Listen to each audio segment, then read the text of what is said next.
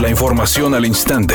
Grupo Radio Alegría presenta ABC Noticias. Información que transforma.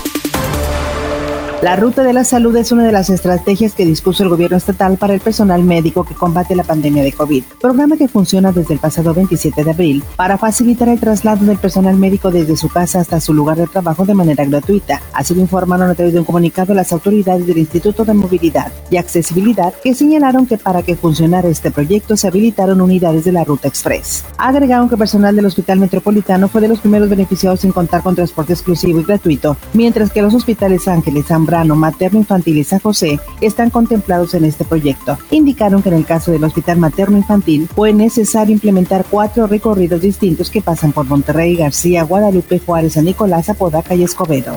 El presidente Andrés Manuel López Obrador presentó este miércoles un plan para conmemorar durante el 2021 la fundación de la Ciudad de México, los 500 años de la conquista y los 200 años de la independencia, explicando que en esta celebración participará el gobierno federal, las 32 entidades federativas, además de algunos países invitados. Indicó que la principal idea es exponer la grandeza de México en lo artístico, cultural, donde habrá exposiciones de piezas arqueológicas, pintura y música. Por su parte, el secretario de Relaciones Exteriores, Marcelo Ebrard, señaló que para las conmemoraciones se contará con delegaciones e invitados especiales de todo el mundo, que además participarán en el desfile del 16 de septiembre y una invitación a países integrantes de la ONU, agregando que en el 2019 se creó la Comisión Presidencial para la conmemoración de hechos, procesos y personajes históricos de México. Mientras Zoe Robledo, director del IMSS y coordinador de la Comisión Presidencial de Hechos, Procesos y Personajes Históricos de México, apuntó que habrá 12 eventos emblemáticos entre el 14 de febrero y el 30 de septiembre en diferentes partes del país.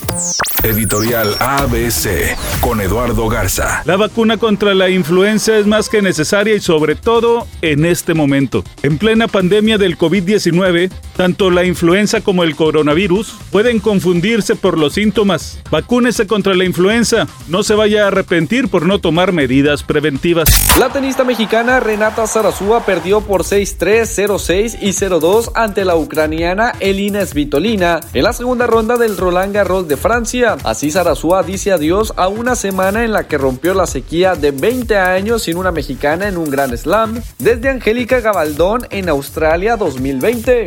Cada vez son más fuertes los rumores de que Carla Díaz, integrante del grupo JNS, antes conocido como Jeans, está embarazada. La cantante se ha mantenido al margen y no ha declarado ni sí ni no, pero conocidos y allegados dicen que efectivamente está en sus primeros meses de embarazo.